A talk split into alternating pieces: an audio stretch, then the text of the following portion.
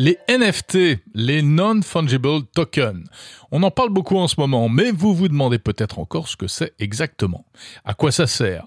Pourquoi des gens se ruent là-dessus alors que d'autres s'en méfient comme de la peste? Pour en savoir plus, on pourra regarder bientôt un documentaire intitulé Be My NFT. Un documentaire qui n'est pas encore sorti, qui est encore en préparation, mais on en parle en avant-première dans Monde Numérique avec le réalisateur. Bonjour Olivier Klepatsky. Bonjour Jérôme Colombin. Vous êtes euh, réalisateur, producteur. Pourquoi est-ce que vous avez eu l'idée de, faire ce film? Qu'est-ce que vous, avez eu envie de montrer? Eh ben, Tout simplement parce que pour moi, les NFT euh, sont une nouvelle étape dans la digitalisation ou la numérisation progressive de notre société. Euh, clairement, l'un des exemples les plus parlants, il y a dix ans, je vous aurais dit de signer votre contrat en ligne sur votre boîte mail, vous m'auriez ri au nez. Euh, aujourd'hui, c'est une évidence. Euh, ça, c'est devenu presque la norme. je vais un peu loin, mais pas loin d'être la norme. Voilà. Et les NFT, c'est un peu la même chose finalement. Euh, c'est-à-dire qu'aujourd'hui, tout le monde se dit sacrilège, qu'est-ce que c'est? Spéculation, ils achètent des singes, ils font n'importe quoi. Alors oui, il y a la spéculation, oui, effectivement, il y a des gens qui achètent des photos de singes et gagnent de l'argent avec ça. Mais en fait, derrière toute cette un peu cette façade, cette tête de gondole, eh ben, il y a tout un univers avec tout un écosystème et des gens surtout qui construisent vraiment des, vraies choses avec des vraies applications euh, qui, ont un, qui auront un impact dans notre vie de tous les jours. Et donc voilà, c'est pour ça que je voulais être un peu le témoin de cette période un peu spéciale et charnière, comme un peu euh, comme lorsque Internet est arrivé dans nos vies, personne n'y croyait. Ben, les NFT, c'est un peu pareil aujourd'hui. J'ai l'impression, et c'est normal, que beaucoup de personnes n'y croient pas, parce qu'à chaque fois, c'est toujours la même chose. Hein, quand je quand je parle aux gens, euh, les NFT, alors déjà, bon, normal, première chose, qu'est-ce que c'est? Qu'est-ce qu'un NFT Donc, c'est un certificat euh, de propriété numérique qui permet d'authentifier euh, un bien virtuel. Quelque part, ça prolonge ce droit à la propriété ce besoin de propriété qui existe dans nos, dans nos, dans nos sociétés depuis la nuit des temps. Hein. Euh, dans la Déclaration des droits de l'homme, le droit à la propriété, c'est quelque chose qui est inscrit, qui est inscrit, pardon. Euh, et ben là finalement, euh, c'est vrai que nous la propriété normalement c'est je touche ma montre, je touche mon téléphone, j'ai un jean, j'ai un super sweatshirt, euh, et voilà, je peux le montrer. Et là les NFT c'est la même chose, c'est ça permet d'authentifier d'authentifier la propriété de quelque chose qui peut être réel ou virtuel. Euh, et sauf que euh, voilà, bah, pour la montrer, bah, on a besoin de son téléphone souvent, et on dit bah tu vois voilà j'ai euh, j'ai un NFT euh, de cette chaussure, euh, j'ai un NFT de cette chanson, j'ai un NFT, voilà. Mais ce qu'il faut, ce qu'il faut bien comprendre, c'est que peut-être à terme, et moi j'y crois, je pense que on pourra dans le futur s'acheter, s'acheter un appartement via un NFT. Finalement, tout ce qui peut être authentifié et qui a besoin d'un certificat de propriété, finalement pour être vendu, peut être utilisé en NFT il y a tout ce côté positif, Olivier, euh, c'est vrai, mais il y a un truc qui est quand même difficile à admettre intellectuellement, c'est que il y a des biens qu'on peut acheter euh, alors que n'importe qui peut les copier, typiquement une image numérique, vous en parliez tout à l'heure, je l'achète, elle est à moi, mais en fait des millions d'autres personnes peuvent en profiter aussi. Il y a même plus pervers euh, des biens qui ont été vendus en NFT sans qu'on puisse même les posséder. La guitare de John Lennon vendue en NFT, sauf que j'achète le NFT, mais j'aurai jamais la guitare chez moi. Oui, tout à fait, parce que je pense qu'effectivement, bah, comme tout toute naissance d'un mouvement ou d'un nouveau courant ou d'une nouvelle, de l'installation d'une nouvelle technologie, eh ben il y a des bons et des mauvais côtés et ça évidemment qu'on va l'évoquer dans le documentaire. Hein. Euh, le but de ce documentaire, ça c'est très important, c'est qu'il soit journalistique, indépendant. Donc ce sera pas un film oui oui. Hein. On va pas être là genre c'est formidable, tout va bien. Euh, voilà donc effectivement qu'on va aborder euh, ce problème hein, parce que donc l'idée ça serait de faire une série documentaire et il y a carrément un épisode qui sera dédié à un peu euh, cette facette sombre. Donc effectivement, et d'ailleurs même les acteurs euh, des NFT ne, renient pas euh, cette, cette mauvaise comment dire cette mauvaise facette, puisque OpenSea, qui est la principale plateforme aujourd'hui, on va pas se le cacher, de mise en vente de NFT, l'avoue elle-même. Hein, elle dit que plus de 80% des NFT qui sont sur sa plateforme bah, sont des faux bah, sont des, c'est pas des faux, mais c'est, bah si, c'est des faux. Oui, on va piquer des œuvres euh, par copier-coller parce que c'est très simple, et puis on la vend alors qu'on n'en est même pas le propriétaire. Voilà, donc c'est pour ça que je pense, eh ben que déjà le plus important, c'est effectivement que les gens Donc c'est aussi le but du film, c'est qu'on les informe. Euh, la règle de base que vous entendrez souvent dans cet écosystème-là, c'est Dior, do your own research.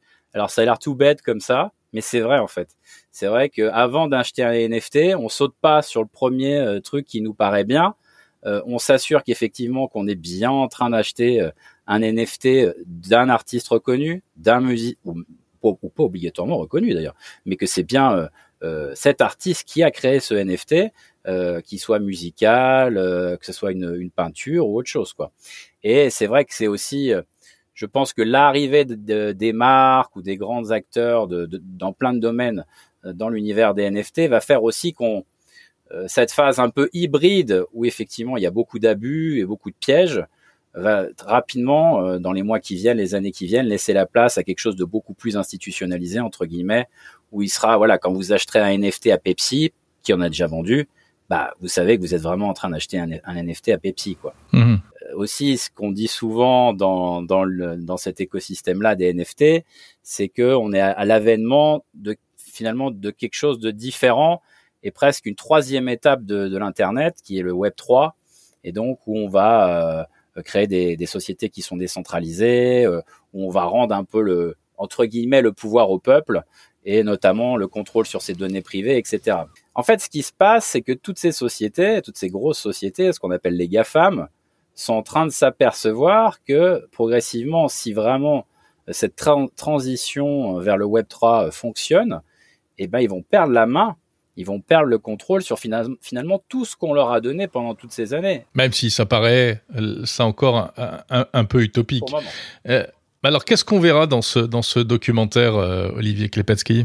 Alors, en fait, en mars 2020, il y a eu la vente de Beeple, de l'artiste américain Beeple, qui a fait que finalement tout le monde s'est un peu réveillé, s'est dit mais qu'est-ce qui se passe, c'est quoi ce truc là Il y a un gars qui est en train de vendre un JPEG pour 69 millions de dollars. Waouh Donc ça a réveillé tout le monde.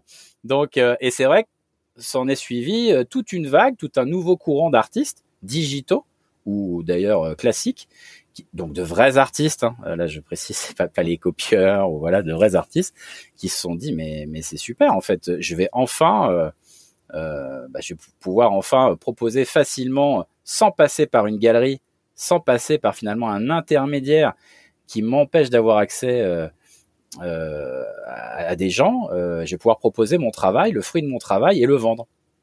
Et donc le premier épisode va être vraiment axé sur ça, sur les créateurs reprennent le pouvoir et on va vraiment illustrer au travers donc justement de rencontres. On est allé à Liverpool en plein Covid. Alors, dans, dans une fenêtre, d'une fenêtre d'ouverture, on a pu y aller en Angleterre, donc où on est à la rencontre de d'Amir Souleimani, donc Mondoir, qui est l'un des plus gros collectionneurs de NFT au monde, qui en a plus de 3500, euh, et qui a une galerie d'art, et on, a pu assister à une exposition privée en présence de, de Faye Washus, qui est justement, euh, qui résume bien ce nouveau, ce nouveau courant et cette nouvelle vague, puisque euh, maintenant il doit avoir 19 ans. À l'époque, il avait 18 ans, mais c'est le plus jeune artiste à avoir euh, vendu euh, son travail chez Sotheby's et Christie's. et donc voilà, donc on est allé à la rencontre de ces comment dire de ces deux mastodontes de, de, de cette nouvelle étape dans, dans, dans le monde de l'art.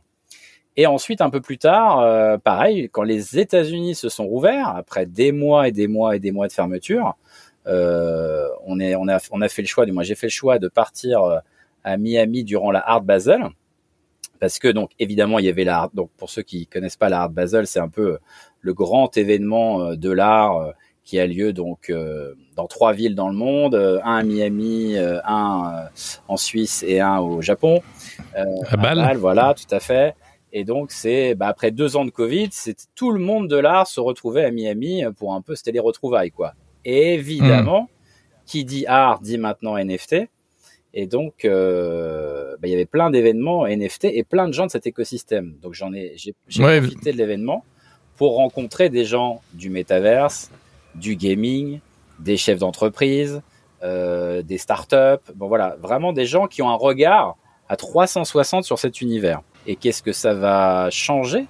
Là, j'ai vu que vous avez récemment euh, fait un podcast sur les lunettes connectées en, mhm. AR, mais ça c'est là quand, les, quand ça vraiment ça va partir, ça va être colossal. Je pense que l'appareil c'est presque plus un choc générationnel. Hein. Euh, je pense qu'on se rend pas, on se rend pas compte. Je pense que dans un dans un futur proche, plus ou moins proche, et eh ben typiquement ce type de lunettes associées à des NFT, et eh ben c'est le combo gagnant pour les marques, puisque vous aurez vos lunettes connectées, vous verrez, vous aurez, vous aurez, donc devant vos yeux un, un shop, un magasin virtuel, et en euh, et vous pourrez acheter.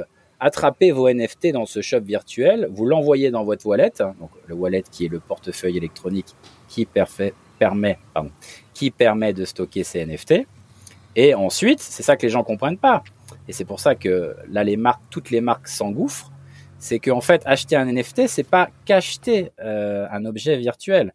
C'est acheter le certificat d'authenticité de cet objet. Donc en fait, rien n'empêche une marque de vendre une euh, bon tant pis on va prendre Nike hein, désolé je suis une marque. Ouais, une chaussure. Rien n'empêche une marque de vendre une chaussure de sport famous super bien super belle avec un joli logo. Euh, et ensuite vous une fois que vous avez acheté le NFT et eh ben il vous envoie cette chaussure chez vous. Voilà. Donc on a à la fois la chaussure virtuelle et la chaussure réelle tout à fait. Et, en hmm. fait, mais certains certains biens ne sont que virtuels. Tout à fait. Et on peut dépenser des, des, des milliers de d'euros pour euh, des, vêtements qui n'existent et qui n'existeront que dans le métavers, par exemple. Alors ça, c'est super intéressant. Merci Jérôme, bonne relance.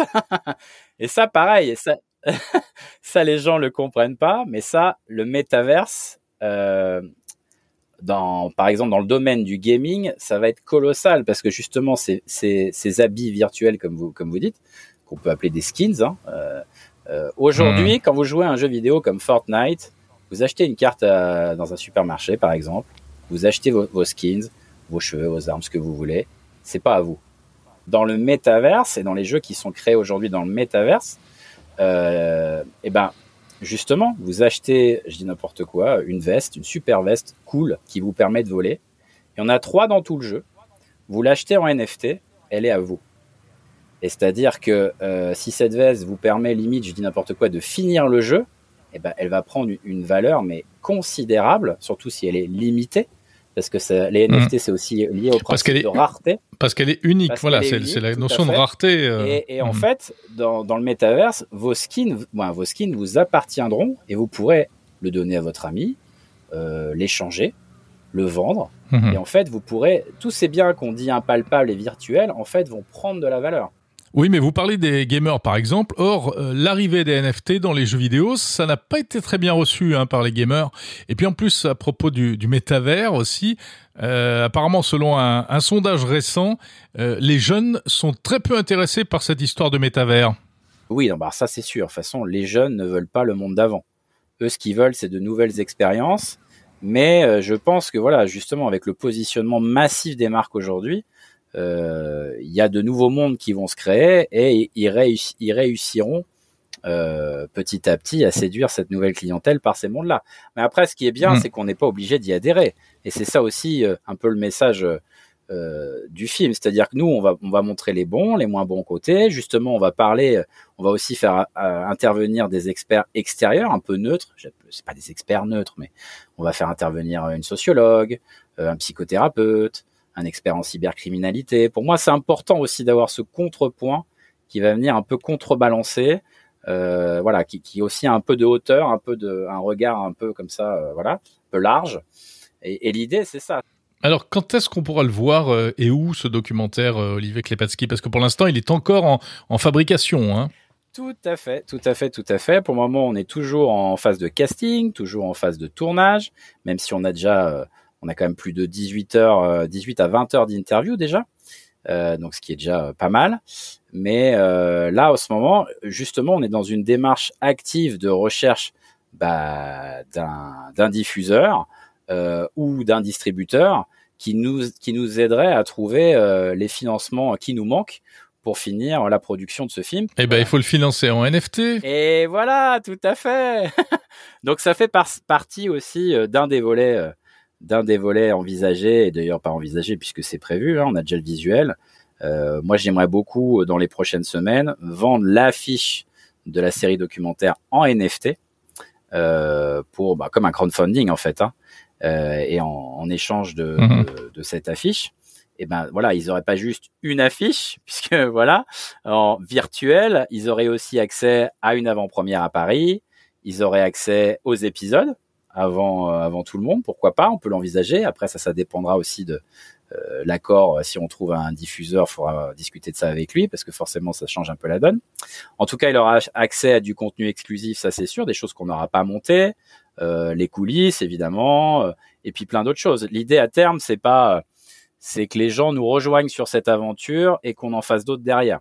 Parce que pour moi, on est vraiment au début de quelque chose euh, qui va vraiment euh, prendre petit à petit de la place, euh, dans, dans, en tout cas dans cet univers techno, et surtout qu'en France, il faut quand même le signaler, il y a énormément d'acteurs intéressants qui sont en train de se développer. et donc, je pense qu'il y a vraiment tout un univers à bâtir autour de cette belle communauté française, quoi. Merci Olivier Klepatsky, réalisateur euh, et producteur donc du documentaire. Ça s'appelle Be My NFT. Hein. Tout à fait, Jérôme. Et pour en savoir plus, il y a un site web www.bemynft en un seul mot.digital. Et puis si le sujet vous intéresse, eh bien je vous renvoie également euh, à l'épisode numéro 29 de Monde numérique en date du 1er janvier 2022. On était à Miami euh, et notamment à l'occasion de Art Basel, on parlait de, ces NFT euh, appliqués au monde de l'art. Et puis à réécouter également l'interview du PDG de Ledger, cette société française spécialisée dans les NFT, un épisode de Monde numérique du 9 décembre 2021.